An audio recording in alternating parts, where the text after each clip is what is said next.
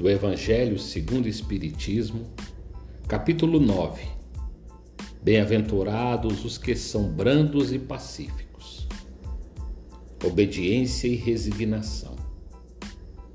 A doutrina de Jesus ensina em todos os seus pontos a obediência e a resignação, duas virtudes companheiras da doçura e muito ativas se bem os homens erradamente as confundam com a negação do sentimento e da vontade.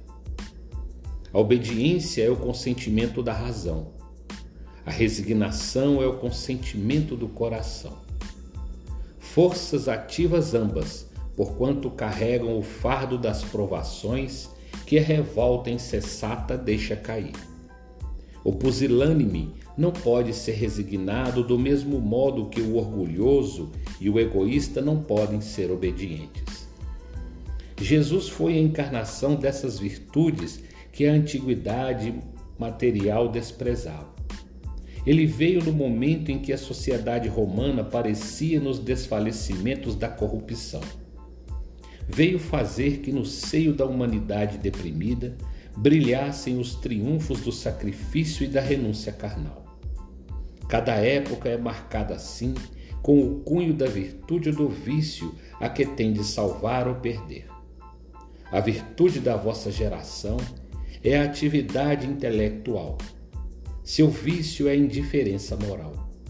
Digo apenas atividade porque o gênio se eleva de repente e descobre por si só horizontes que a multidão somente mais tarde verá. Enquanto a atividade é a reunião dos esforços de todos para atingir um fim menos brilhante, mas que prova a elevação intelectual de uma época.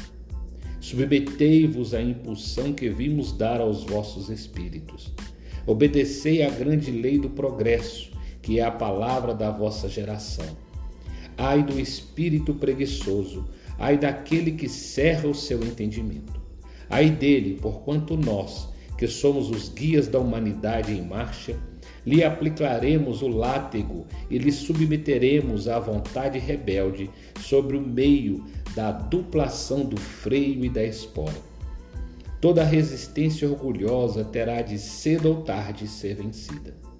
Bem-aventurados, no entanto, os que são brandos, pois prestarão dócil ouvido aos ensinos.